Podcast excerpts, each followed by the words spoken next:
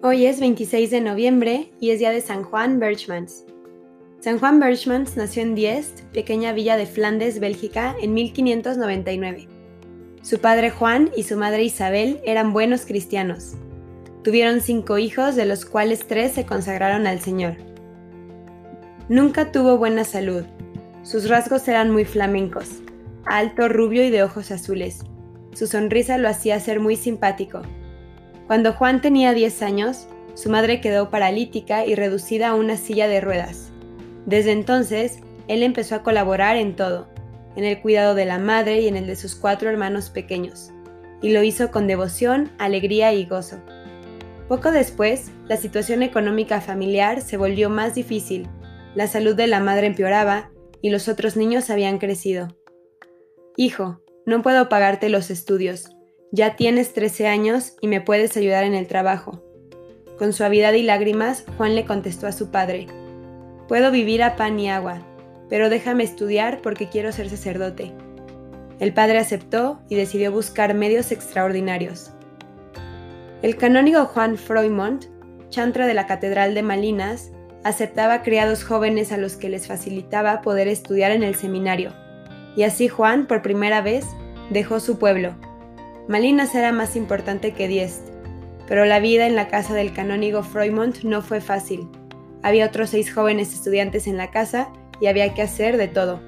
Tenía que servir a la mesa, lavar los platos, cuidar a tres pequeños holandeses encomendados al canónigo y atender los encargos que le hicieran.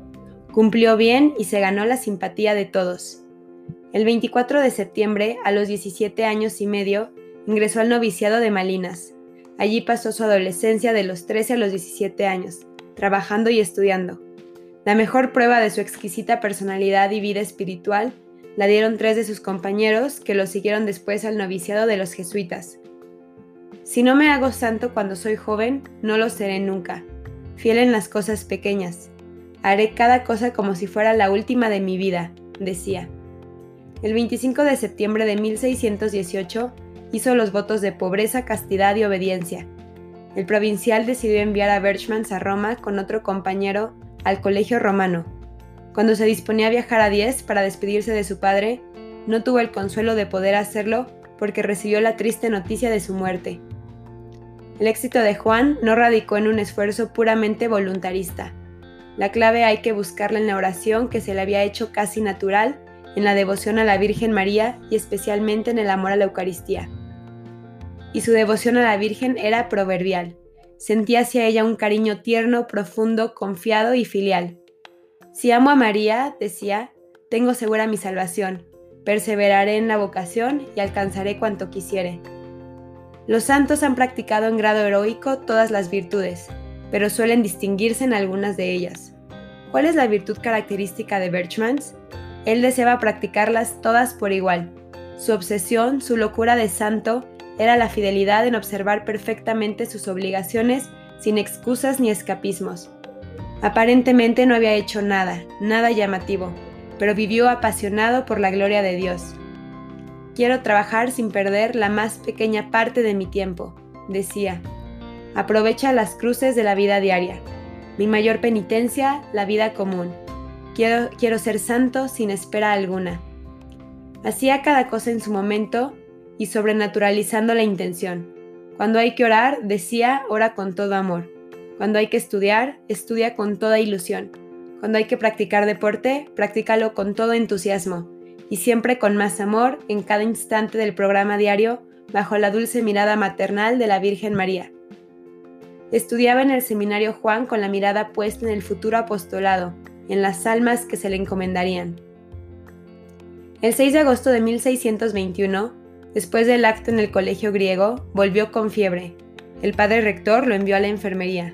Las esperanzas de vida se perdieron a los pocos días. El médico descubrió en él una inflamación pulmonar ya irrecuperable.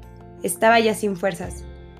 El padre rector se inclinó y le preguntó si quería decir alguna cosa a sus compañeros. Juan le susurró algo al oído y el padre repitió en voz alta sus palabras. Si le parece a usted, Diga a todos que la consolación más grande que ahora tengo es esta. Desde que estoy en la compañía, no recuerdo haber cometido deliberadamente ningún pecado venial ni haber faltado jamás a la obediencia de mis superiores. Como el fin se acercaba, pidió que le pusieran en las manos el crucifijo de sus votos, el libro del sumario de las constituciones y el rosario. Apretándolos, dijo, Los tres son míos y son las cosas más queridas.